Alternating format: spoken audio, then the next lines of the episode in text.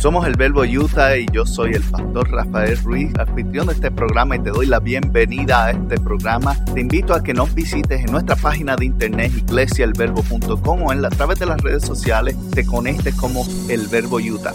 Gracias una vez más por estar con nosotros y espero que nos des la oportunidad, escuches este mensaje y lo disfrutes. Compártelo con alguien más y te puedes suscribir donde quiera que lo conseguiste. Hoy vamos a continuar con la serie que titulamos ¿Qué dice la Biblia sobre? Y vamos a estar hablando hoy principalmente sobre el diezmo. En las semanas anteriores hablamos sobre dar y ofrendar. Y mientras nos movemos en este año en el cual vamos a descubrir un poco cuál es la motivación y el deseo y la razón por la cual el Señor nos invita a ser generosos, tenemos que entender que dice la Biblia también al respecto de estos tópicos que son comunes, que conocemos, que hemos escuchado anteriormente y que a veces si llevamos poco tiempo en la iglesia o tal vez algunos años y no se han discutido mucho, pues sabemos que hay que hacerlo, pero no entendemos muy bien el por qué cuál es la razón detrás de eso. Entonces, eh, parte del propósito de esto es ver qué, dice la Biblia al respecto de estos tópicos, qué dice la Biblia al respecto de la ofrenda, al respecto de la generosidad, del dar, y hoy que vamos a hablar de los diezmos, de qué se trata esto de los diezmos y por qué es un tópico que a algunos tal vez no nos agrada pensar en que tenemos que dar una cierta cantidad de dinero y, algunas iglesias o algunos predicadores enfatizan mucho sobre esto y a veces lo hemos escuchado y decimos, pero, pero ¿por qué son tan insistidores en esto? ¿Por qué quieren tomar el dinero que yo trabajé tan fuerte para ganármelo? ¿Y, cuál es, y qué hace esto? ¿Cuál es el propósito? Pues vamos a ver dónde comienza esto. Y vamos a empezar primero, hoy tenemos muchos pasajes que vamos a leer, porque a pesar de que el diezmo, eh, eh, la palabra diezmo no aparece en la Biblia en muchas cantidades, aparece en un número significativo, sobre 50 ocasiones se menciona la palabra diezmo en la Biblia. Y de hecho, eh, de esas 50 ocasiones, más de la mitad eh, diría el 60-70%, son mencionados en el Antiguo Testamento y de ese 60-60%, 28 ocasiones son mencionadas entre el libro de Génesis y el libro de, Éxodo, eh, de, de, Deuteronomio, donde comienza pues la historia del pueblo de Israel, básicamente, que es de dónde sale la raíz de nosotros como cristianos y, y lo que creemos y lo que seguimos según la Biblia. Vamos a comenzar en el libro de los hebreos. En el libro de los hebreos hay una anécdota hablando sobre esto. Y dice en Hebreos capítulo 7, versos 1 y 2. Hebreos capítulo 7, versos 1 y 2. Este Merquisedec, rey de Salem y sacerdote del Dios Altísimo, salió al encuentro de Abraham, que regresaba de derrotar a los reyes, y lo bendijo. Abraham a su vez le dio la décima parte de todo. El nombre de Melquisedec significa, en primer lugar, rey de justicia, y además rey de Salem, que significa rey de paz. En esta historia que comienza relatando eh, el autor del libro de los Hebreos, está comentando una historia de un suceso que pasó hace muchos años. Y menciona a Abraham cuando sucede que él está regresando de, de una guerra. Si vemos ahí el pasaje, dice, estaba regresando de una guerra. Y dice que el rey le salió al encuentro. El rey Melquisedec también reconocido como un sacerdote, le sale al encuentro y sucede, hay un intercambio que vamos a verlo en unos momentos. Y luego de ese intercambio, algo mueve a Abraham a decir, ¿sabes qué? Toma el 10% de todo lo que he tomado. Y es la primera vez en la historia de la Biblia, al menos, que se menciona el diezmo. Y no se menciona originalmente de un término religioso, sino de un término de agradecimiento por un suceso que pasó. Y comienza y en el libro de Génesis, mira lo que dice la historia realmente. Capítulo 14, versos 17 y 20. Dice, cuando Abraham, todavía no era Abraham, sino Abraham, volvía de, derrotar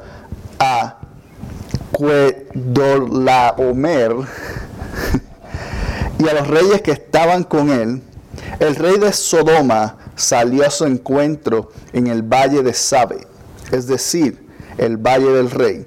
Y Melquisedec, rey de Salem y sacerdote del Dios Altísimo, le ofreció pan y vino. Luego bendijo a Abraham con estas palabras y le dijo, que el Dios Altísimo, creador del cielo y de la tierra, bendiga a Abraham Bendito sea el Dios altísimo que entregó en tus manos a tus enemigos. Entonces Abraham le dio el diezmo de todo. Mira lo que sucede. Abraham o Abraham en aquel, en aquel entonces vivía en una región de Hebrón, que luego se conoce como la conquista más adelante, muchos años, esa tierra es heredada por el pueblo de Israel, pero en ese momento él simplemente habitaba en esa región, la región de Hebrón. Y era conocido como Abraham el hebreo. Aún antes cuando que toda su descendencia y todo su grupo fuesen conocidos como hebreos hoy día, a él se le conocía como Abraham el hebreo. Y Abraham tenía un sinnúmero de personas que eran aliadas a él. Era una persona importante, tenía sobre 300 personas que eran totalmente eh, leales a él. Y sucede que tenía un sobrino llamado Lot, que era muy apreciado, muy cercano a él. Y este sobrino no, no seleccionaba los mejores lugares para vivir. Y él sabía, estaba en esta zona viviendo llamada Sodoma. Y sucede que se levanta una guerra entre dos territorios. Cuatro reyes contra cinco reyes. Y obviamente la cantidad gana. Los cinco reyes conquistan esa zona y toman todos los botines, todas las mujeres y todos los niños de la sociedad esclavos y se los llevan. Y mientras está todo esto, llega a los oídos de Abraham, que esta guerra estaba pasando. Y a Abraham le dicen, uno de las personas que fueron cautivos es tu sobrino Lot. Y Abraham inmediatamente dijo, bueno, tengo que rescatar a mi sobrino. Búscame eso. Llamó a sus 300 hombres y con 300 hombres fue una guerra en contra unos cuantos miles de, soldados de diferentes regiones. Y sucede que Luego de, y no es la historia de los tres hombres de la película, es, una, historia, es, la historia que pasó en este momento. Fue con 300 hombres y conquistó a esos cinco reyes y no solo conquistó los cinco reyes, logró salvar a cada persona que había sido atrapada en esta redada. Niños, adultos y mujeres, hombres y mujeres, y los retomó, pero también logró retomar todos los botines y todos los tesoros que habían tomado de esos otros reyes que habían sido conquistados. Ahora, en aquel entonces, parte de la cultura es finders keeper. El que lo encuentra o el que se lo ganó es el dueño de eso. En aquel momento eso era. Entonces, por ley de aquella época, todas esas personas que él rescató ahora eran de cierta manera pertenencia de Abraham, incluyendo con todo el ganado, todo el dinero y todo lo que había. Y sucede que él regresa de esa guerra y dos de estos reyes, que fueron los de los cuatro derrotados, le aparecen de frente. Y, uno de ellos le dice, qué buena victoria tuviste, tienes un gran botín. Y Y, Abraham le dice, yo no me voy a quedar con nada de esto porque no me pertenece. Es lo primero que dice. Pero lo y, y le dice, yo hice una promesa de que iba simplemente a rescatar a mi sobrino. Y el rey de Sodoma trata de convencerlo y le, dice, pero quédate con los botines. Él le dice, yo, esto no me pertenece a mí, no es mío. Yo te lo voy a devolver a cada uno de ustedes que lo perdió. Lo primero que hace es restituye. Entonces, el rey de Salem, que es el que estamos hablando, Melquisedec, toma y lo bendice. ¿Y cuál es la bendición que le dice? Lo primero que hace que, perdón, y es interesante, le da vino y pan. Ahora, el vino y el pan vienen a representar eventualmente, ¿qué cosa? La sangre de Jesucristo y el cuerpo. Por eso en el libro de los Hebreos están mencionando a Melquisedec. Porque representa el acto de redención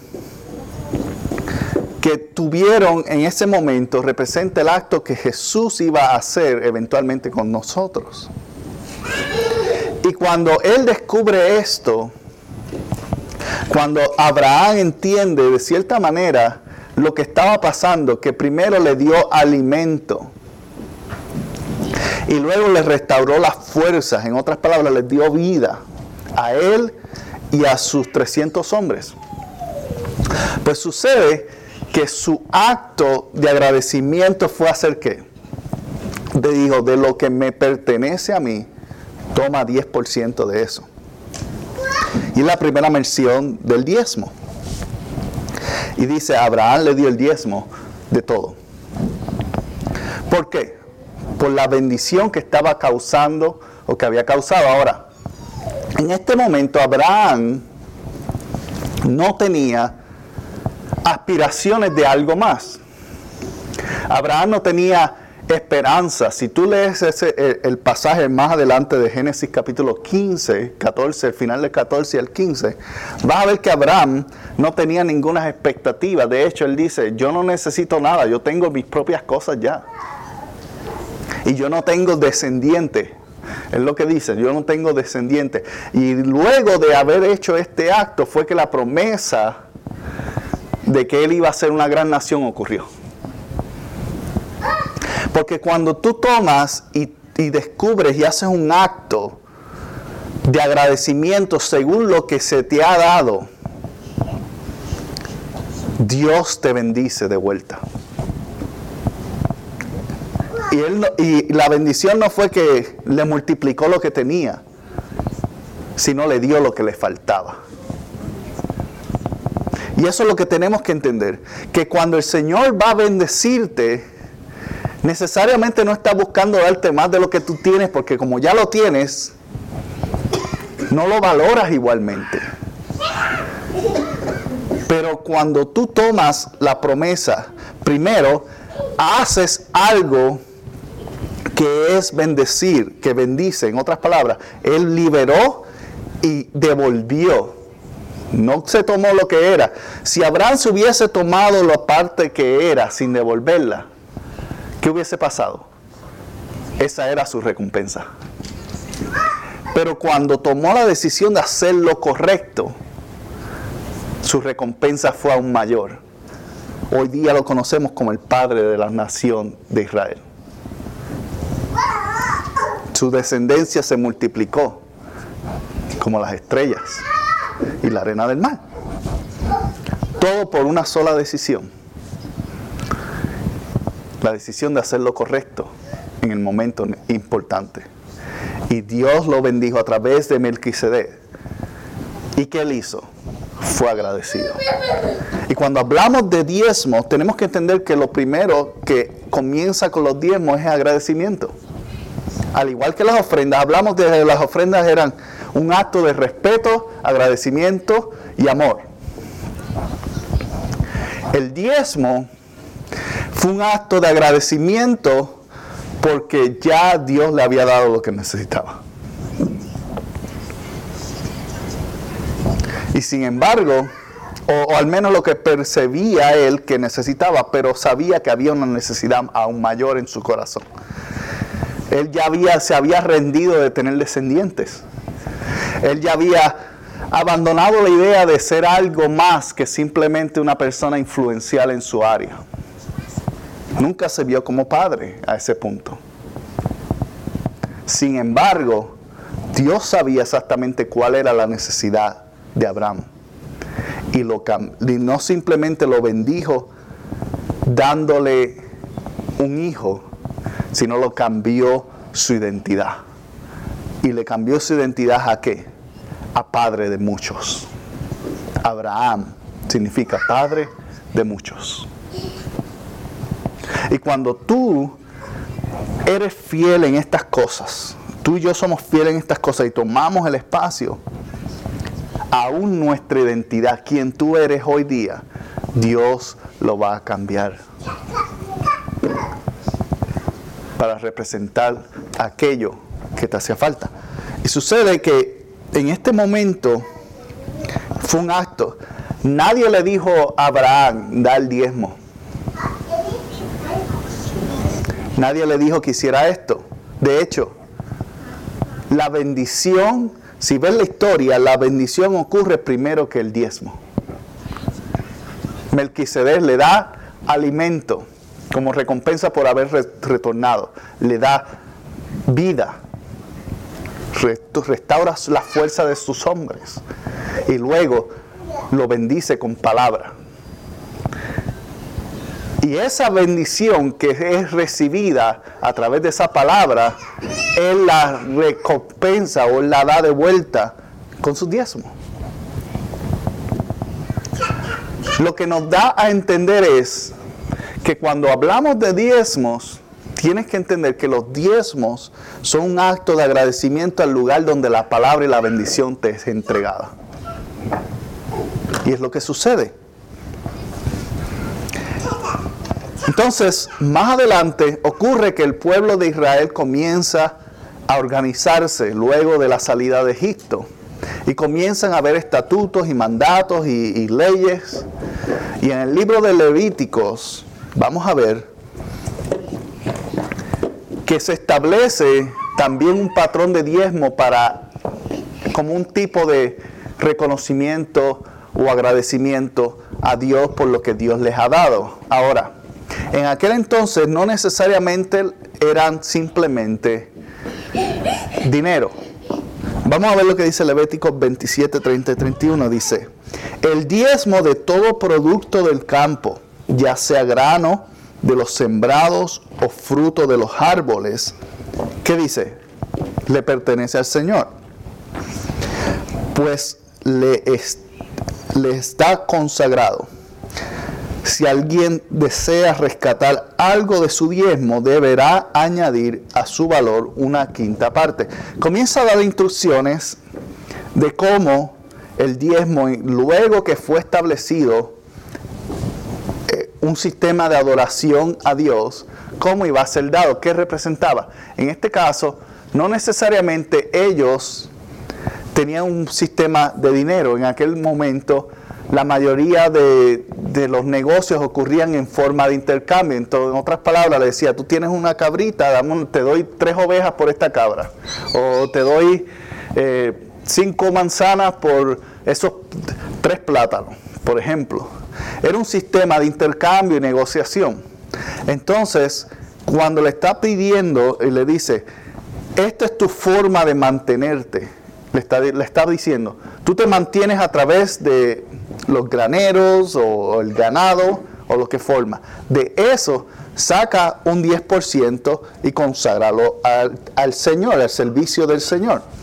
Y el pueblo de Israel adopta en aquel entonces esta costumbre de sacar el 10% de lo que de, de, las frutas. Si por ejemplo el árbol daba 20 manzanas, pues tenían que dar dos manzanas de ella o, si eh, la cabrita tenía cuatro bebés, pues tenían que dar, no sé, uno, un cuarto de ellos.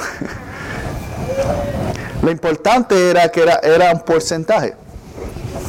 Y, esto se acostumbraba y tenía una razón y un propósito que lo podemos ver en el libro de los números.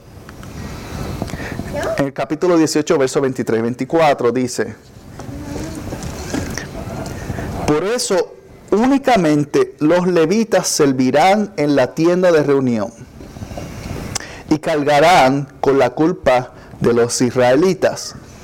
El siguiente estatuto es perpetuo para todas las generaciones venideras. Los levitas no recibirán herencia entre los israelitas, porque yo les he dado como herencia los diezmos de los israelitas, ofrezcan al Señor como contribución. Por eso he decidido que no tengan herencia entre los israelitas. ¿Qué? ¿Qué significa todo esto?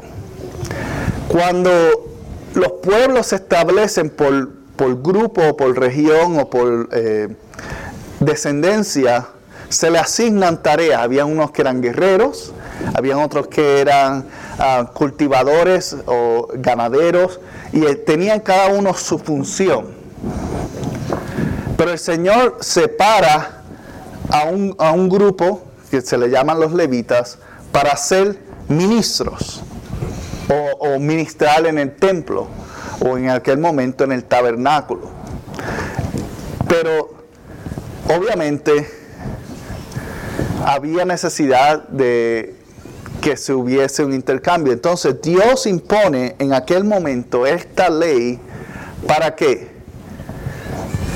Para que los levitas pudiesen ejercer su ministerio correctamente. En otras palabras, si, los levitas estaban todo el día sirviéndole al Señor y recibiendo las ofrendas o, haciendo los sacrificios, holocaustos, que ya mismo vamos a hablar de eso, pues no tenían tiempo de qué? De ir y construir mesas, no tenían tiempo de cuidar el ganado, no tenían tiempo de sembrar.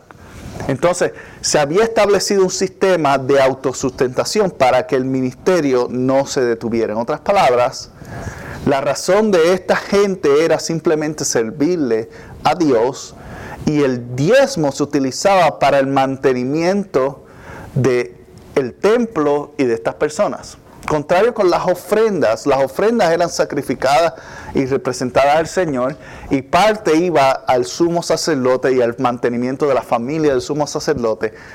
Los diezmos se utilizaban principalmente para el cuidado y el mantenimiento de los ministros para que los ministros pudiesen comer y tener alimentar a su familia, para el cuidado del templo, para restaurar el templo, para darle mantenimiento. En otras palabras, originalmente la intención del diezmo es para que el ministerio no cese, para que el ministerio continúe moviéndose hacia adelante. De ahí es que surge el propósito del diezmo. El diezmo opuesto a las ofrendas. Las ofrendas son para qué? Para reconocer y, adorar a Dios y avanzar su reino. El diezmo originalmente se intencionó para el mantenimiento. En otras palabras, si, si lo comparamos hoy día, es para cuando se dañen estas bocinas, tú puedas comprar otra o cuando el, equipo hace falta tener un teléfono, como nos añadimos, se puede apagar ese teléfono. Y de hecho, esa es la idea original de dónde sale el diezmo. El diezmo fue un mecanismo que Dios diseñó para que siempre hubiese oportunidad de que se mantenga el templo en las mejores condiciones y que las personas que servían pudiesen continuar sirviendo sin tener la preocupación de que de dónde voy a comer hoy. Y ahí es que sale eso. Entonces, vemos que en el libro de Deuteronomio, un poquito más adelante, capítulo 12, verso 11, dice, y al lugar donde el Señor, su Dios, decida habitar, llevarán todo lo que les he ordenado. ¿Y, qué son las cosas que le ordena que el Señor lleve? Pues una es holocaustos, sacrificios, diezmos, contribuciones y las ofrendas más celestas que se hayan prometido al Señor. ¿Qué eran los holocaustos y sacrificios? En aquel momento había una costumbre de sacrificar animales de, según lo que el pecado que había y, el tipo de, perdón o limpieza que necesitaba la gente. Y, pero parte del requisito era lo que se llama holocausto. El holocausto era un, acto de quemar.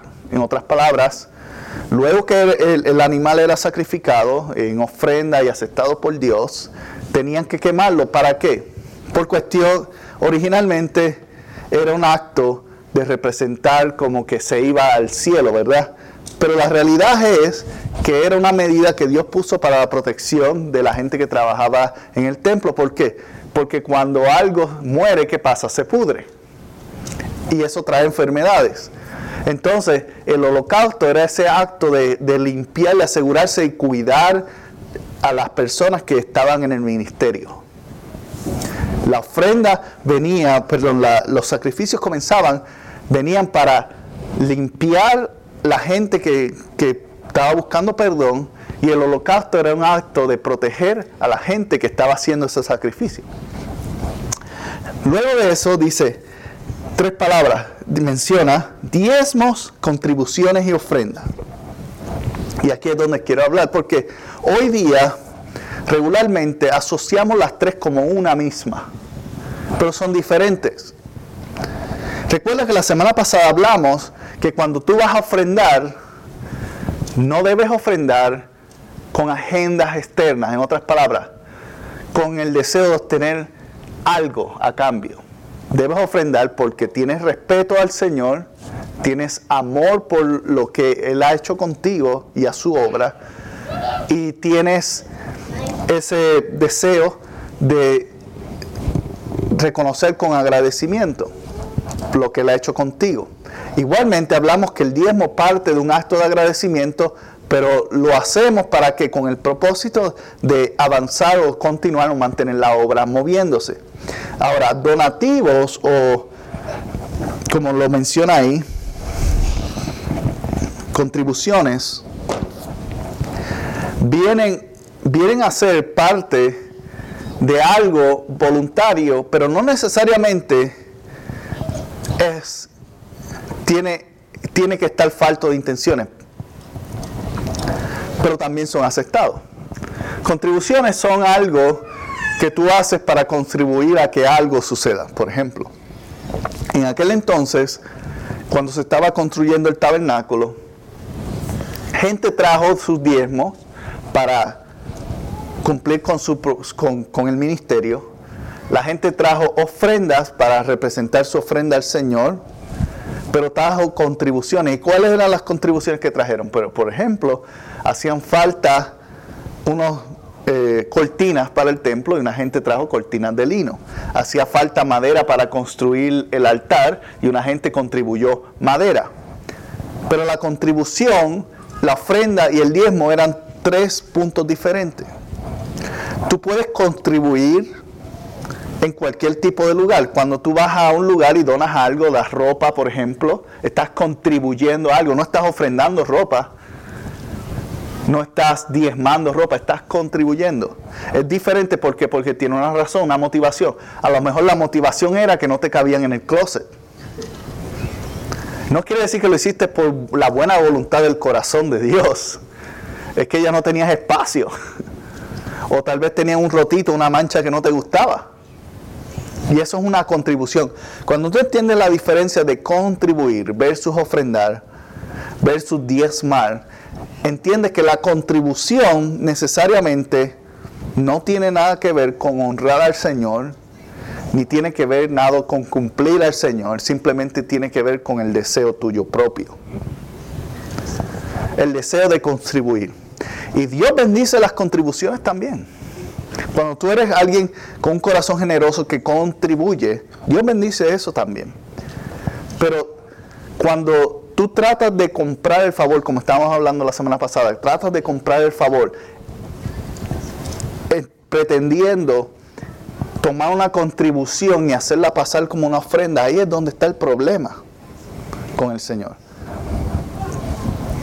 Tenemos que entender que el contribuir es importante y es necesario, pero necesariamente no puedes tratar de utilizarlo como una moneda de, negociación con Dios que dice, Señor, yo esta semana traje esto, o di aquello, o hice esto por esta persona. Tú contribuiste. Sé feliz con eso, porque Dios bendice al dador alegre, ¿verdad? La contribución es una forma de dar. Pero entiende que hay una diferencia. No podemos eh, todas amarrarlas en una porque no es lo mismo. Cuando tú estás diezmando, estás, estás intencionalmente tomando bienes que tú tienes con el propósito de ayudar a la iglesia a continuar avanzando a lograr lo que Dios le ha llamado a hacer. Cuando tú estás ofrendando, tú estás sacando algo de ti que necesariamente no tiene una numeración, puede ser cinco centavos como puede ser eh, el ser voluntario aquí en una cosa. Cuando tú estás tomando ese espacio de ofrenda, estás ofrendando tu tiempo, estás ofrendando tu intelecto, ofrendas tu dinero, ofrendas algo, lo estás haciendo para el Señor. Es como cuando el pasaje que, Pablo dice y menciona y dice, cuando hagas algo, hazlo como para el Señor. Eso es una ofrenda. Eso es ofrenda. Pero no tiene que ver, no es, necesariamente igual a ser un contribuyente y no necesariamente lo mismo es ser un diezmador. Es algo diferente. El diezmo es literalmente y esencialmente bienes o recursos que ayudan a avanzar o a continuar o a mantener el reino o, el, el ministerio de la iglesia hacia adelante.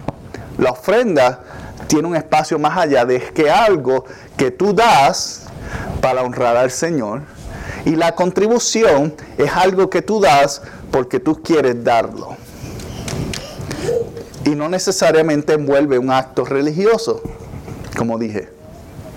Muchos contribuyen a campañas políticas, muchos contribuyen a, a cosas de la comunidad que son importantes, y eso está bien, el ser un contribuyente está bien porque la generosidad y parte de nosotros como seres humanos tenemos que ser generosos.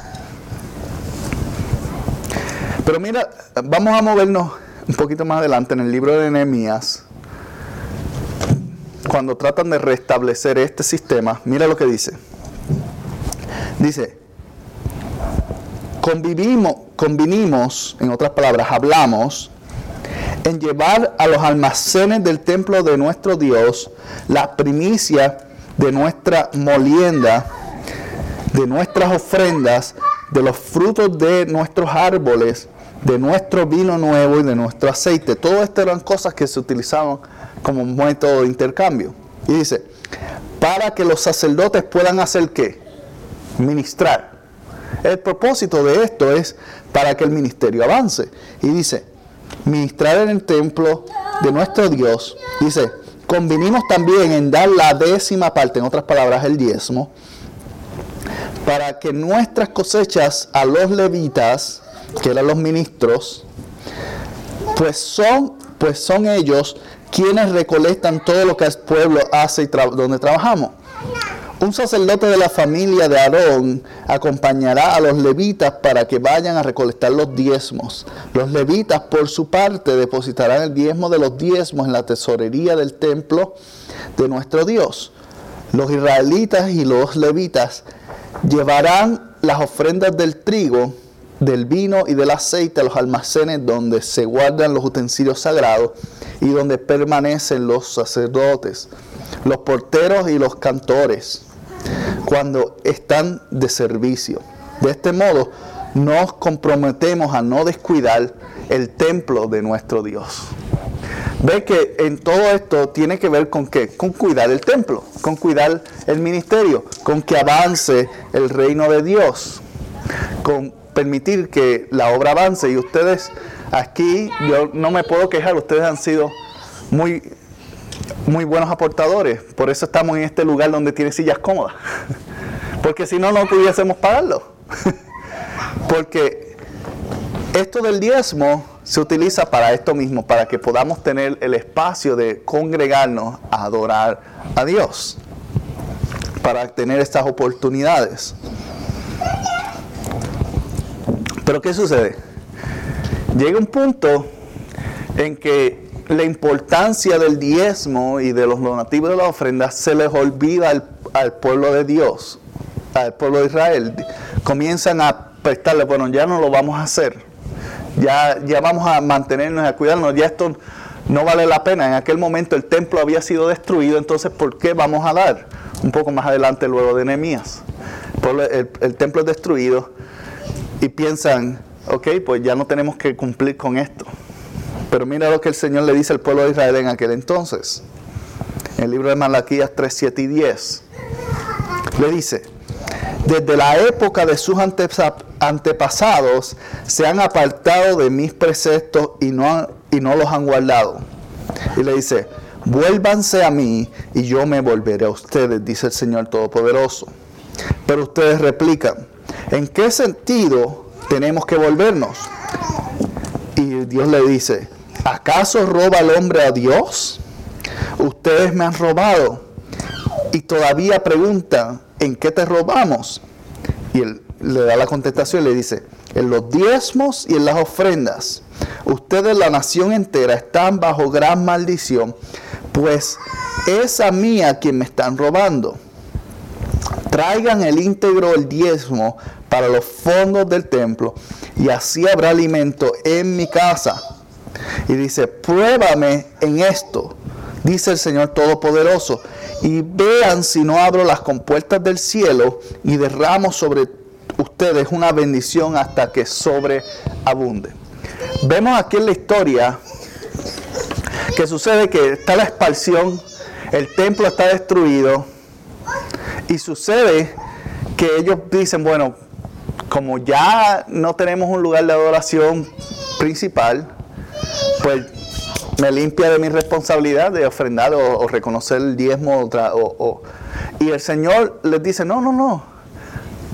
Aún cuando no tienen un local, como nosotros que no tenemos uno, es importante que mantengan esta práctica. Y va más adelante y le dice, pruébame. Si tú buscas en toda la Biblia, el único momento que Dios utiliza esa palabra es en este pasaje. El único momento que Dios se refiere le dice, ¿sabes qué? Prueba, pruébame, a ver si yo no digo la verdad, a ver si yo no hago y soy poderoso en hacer esto o aquello. Es la única ocasión en toda la Biblia que él menciona esto. ¿Por qué razón?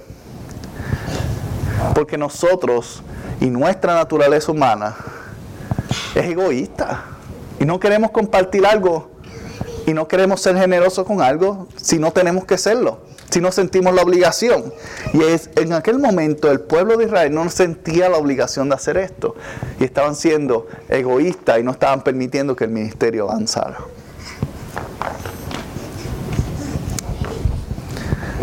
En otras palabras, yo sé, eh, para resumir y cerrar este mensaje hoy de lo que dice la Biblia, podemos entender que el diezmo Tan sencillo lo podemos resumir como esta manera. Tiene el propósito de mantener el ministerio funcionando. Si tú quieres ver, y a veces uno nos preguntamos, ¿y por qué la iglesia no hace esto y, la iglesia no hace aquello? ¿Y por qué? Es que probablemente no tiene los fondos para hacerlo. es tan sencillo como eso.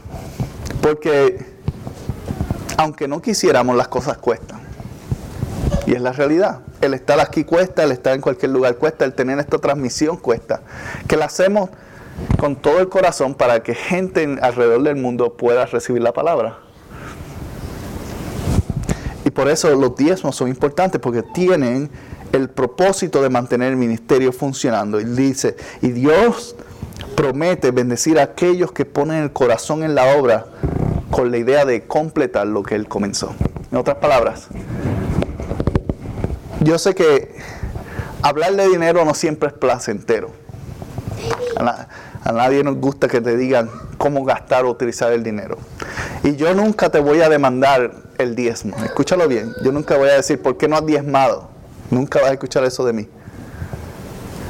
Pero mi exhortación es que si tú quieres ver el ministerio caminando y avanzando, lo hagas como una práctica de mover y avanzar el ministerio que tú y que tú te sientas cada semana a ser bendecido por. Así como Melquisedec bendijo a Abraham y Abraham en forma de agradecimiento movió y le dio a quien era reconocido en aquel momento como el sacerdote de Dios. De la misma manera, cada persona en el mundo cuando diezma, que lo haga con el propósito de que continúe la bendición fluyendo de ministros e iglesias que están alrededor del mundo, saliendo a enviar la palabra que el Señor nos envió a, enviar. Amén. ¿Están despiertos? Pocos amenes, pero está bien. Es importante hablar de esto porque lo dice la Biblia y vimos a través de la palabra que representa. Hablamos que las ofrendas son qué? Un acto de tú reconocer lo que Dios ha hecho contigo y tú lo das porque eres agradecido, amas a Dios y respetas su grandeza. Los diezmos los entregamos porque queremos ver el ministerio avanzar y completar la misión que Dios nos entregó. Y las contribuciones se hacen porque yo de corazón deseo dar algo para hacer la vida de alguien mejor.